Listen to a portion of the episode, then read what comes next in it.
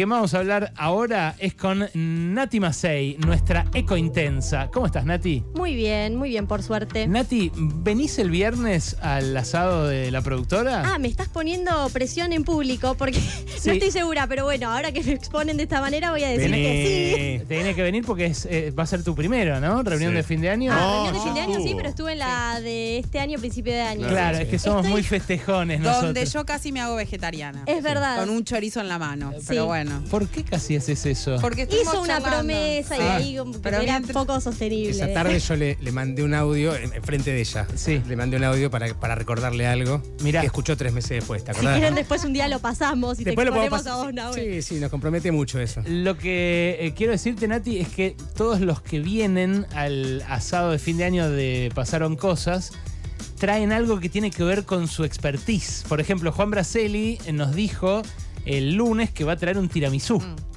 ¿Vos qué nos podés traer como eco intensa? Ay, ¿Qué, qué se te ocurre? difícil. Yo llevo una pelota. Claro, él se lleva la pelota. Yo Nic- llevo un político. Nico Gandini trae un bidón de nafta. Una planta, ¿puedo llevar una planta? Me Va. gusta, me gusta. Bien. Bueno, en realidad Mauro. Mauro ya Mauro, ya, No, está claro. Mauro. Mauro Ya la tenemos a Mauro. Un animalito entonces. Claro, lo, lo que pasa, cobayo. lo que pasa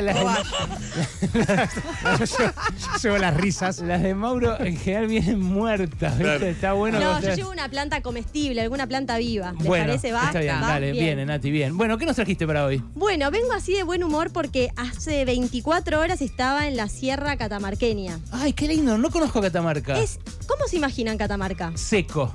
Me lo Sí. imagino como un desierto, Árido. tipo eh, Marte, ¿viste? Con pedazos de roca Sí. arriba. Esa hay onda. partes que son tipo Marte, pero blancas, donde estuve yo por lo menos, pero hay muchísimo verde. Muchísimo ¿sí? ¿En verde. serio? Es Yo estuve, increíble. yo estuve en Londres, Catamarca, un lugar que se llama Londres, en Sí. Catamarca, donde hay un Racing de Sí, Londres.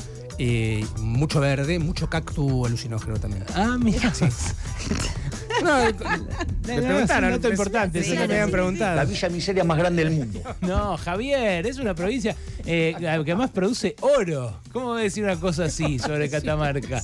Eh, está mal, esto está mal, esto está mal. Bueno, contanos sobre ese verde, Nati. Bueno, la verdad es que me impactó, me invitaron a ir a Catamarca, yo no conocía la provincia y una de las cosas que me llamó la atención es que es una de las pocas provincias que no tiene parques nacionales. Mira, O sea, la gran mayoría de las provincias tiene, esta no, y justamente me invitaron para que vaya a apoyar y a darle difusión a una zona que se llama Sierras de Ambato, donde se podría crear el primer Parque Nacional de Catamarca. ¿con qué argumento lo crearían? ¿Qué hay ahí? Bueno, justamente antes tal vez se pensaba más en los parques nacionales como lugares que tienen grandes atractivos turísticos tipo las cataratas, que vos decís, bueno, voy al Parque Nacional Iguazú a ver las cataratas, mucho no te importa lo que hay alrededor. O el Nahuel Huapi O el Na- o el Perito, Perito Moreno, Claro. exacto. Ahora hay otros parques nacionales como podría ser este, como es el Parque Nacional Calilegua, que no es que tienen un atractivo estrella, sino que es más bien toda la zona que tiene un valor ecosistémico muy importante, pero que además algo que se está contemplando mucho más ahora en lo que es la creación de parques nacionales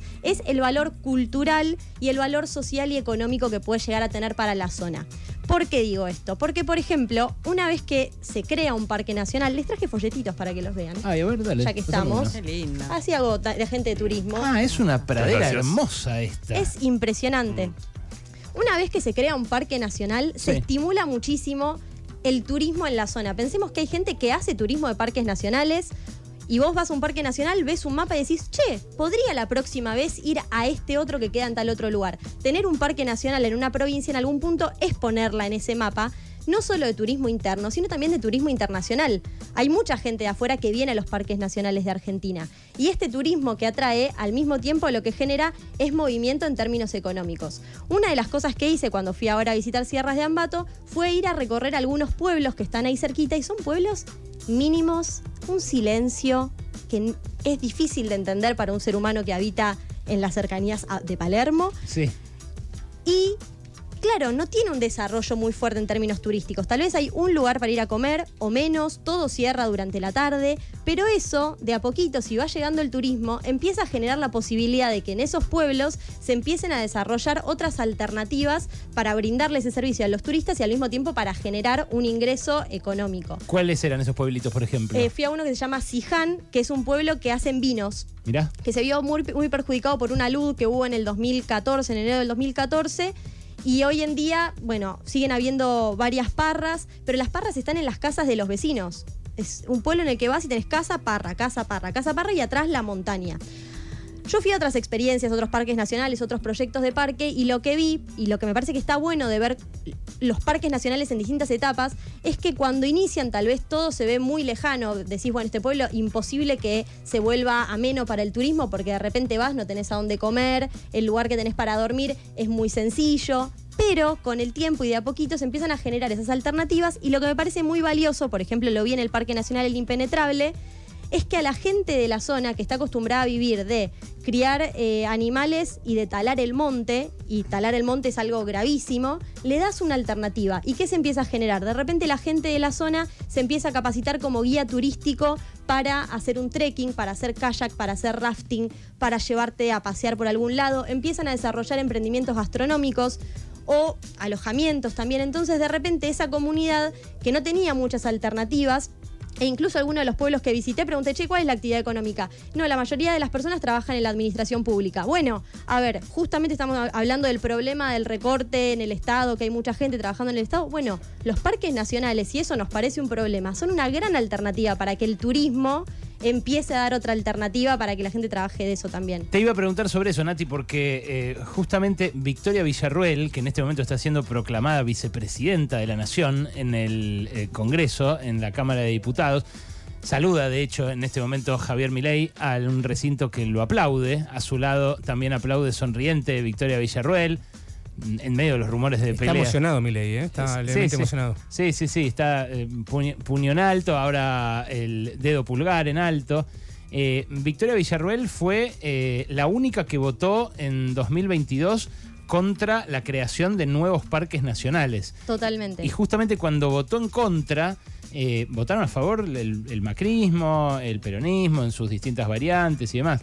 Eh, cuando votó en contra, dijo, estoy a favor de proteger nuestros recursos, flora y fauna, pero no por crear zonas donde el Estado no ejerce la soberanía, no protege ni avala a los guardaparques y fortalece cajas. Eh, claro, ella lo que dice es que al crear eh, parques nacionales se crean cargos públicos y se le paga a los militantes con una función pública. Claro, a ver, la creación de parques nacionales obviamente requiere que haya gente que trabaje en esos parques. Es una mirada bastante sesgada, por decirlo de alguna manera cordial. Pero además es en algún punto no entender la importancia que tienen los parques en términos ecosistémicos y en esto que hablábamos recién de lo que implica para las comunidades y la protección del valor cultural que hay en esos territorios. Yo en, la zona en la que estuve hay incluso eh, valor arqueológico. Claro. Lo que pasa es que muchas veces no está investigado, no está protegido, pero hay que proteger todo eso. Ahora que es temprano, uno de los lugares en los que estuve, pregunté por las plantas exóticas, porque Ajá. hay un gran problema en muchísimos lugares, incluso en Bariloche, por ejemplo, con los pinos, podríamos decir que si hay el sur, los pinos, qué lindo, bueno, son exóticos, son invasores y son dañinos para el ambiente. Allá se conserva todo espectacularmente. Toda la, flora que vi es nativa del lugar y eso nos impacta también a los seres humanos.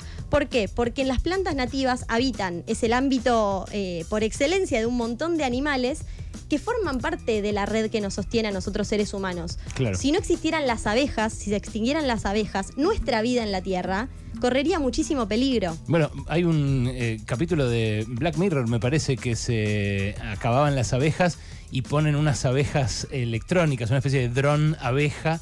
eh, para cumplir esa función ecosistémica de polinizar y qué sé yo, pero que también espiaban. es Claro, esto parece que fuera muy chiquito y, y muy insignificante, pero realmente eh, todo, toda esta naturaleza nos sostiene a nosotros seres humanos. Entonces, la creación de parques tiene mucho que ver con preservar también nuestra propia vida en la Tierra y entender que sirve para poder realizar investigaciones, por ejemplo, porque al estar muy conservado el estado natural, pueden hacerse investigaciones científicas para la educación, para la interacción del ser humano con el ambiente. Antes tal vez se pensaba en conservar los ambientes como aislarlo y mantenerlo perfecto y que el, ser humano se mantenga afuera. Hoy en día se piensa más en el ser humano integrado a esa naturaleza. Entrando a verla, que, claro. sin afectarla, pero Es claro. que hay una frase que dice no podemos defender lo que no conocemos.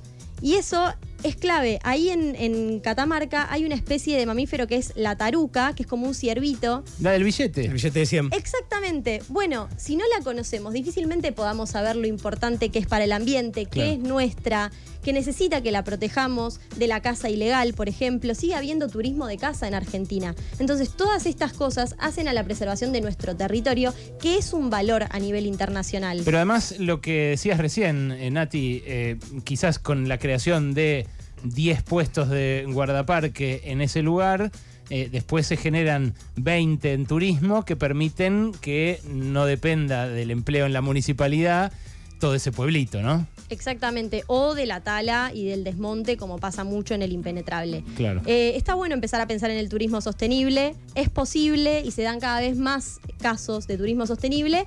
Necesita un acompañamiento del Estado. El turismo sostenible no es un buen momento para ello, tal vez, pero, pero está bueno pensarlo en esos términos y también pensar que nosotros, desde nuestro lugar, y le hablo al que, al que tiene la posibilidad de elegir a dónde se va de vacaciones, tal vez podemos empezar a intercalar la costa, donde vamos todos los porteños por, por, Por default. Sí, por default vamos Sí. a la costa, tratar de intercalar. Bueno, una vez voy a la costa y la otra voy a un parque nacional. Voy a un pueblo y aporto a esa economía donde me van a cobrar re poquito. Un plato riquísimo estaba 3.500 pesos, 3.000 pesos en Catamarca. Acá te pueden cobrar 8.000 pesos una Sí. milanesa con ensalada. Tranquilamente. Entonces, Hay parques nacionales, bueno, en, en Misiones que es- está la mayor concentración, donde tienen lugares de camping y, y instalaciones buenísimas y es espectacular por ahí. Y además escuchan mucho, pasaron cosas. Yo Sí. soy mucho de irme de vacaciones a lugares con Parque Nacional y tanto en el Perito Moreno. Yo también, yo también. En Iguazú. Eh, claro, no, la de usted es más Pero es privada. un parque nacional, claro.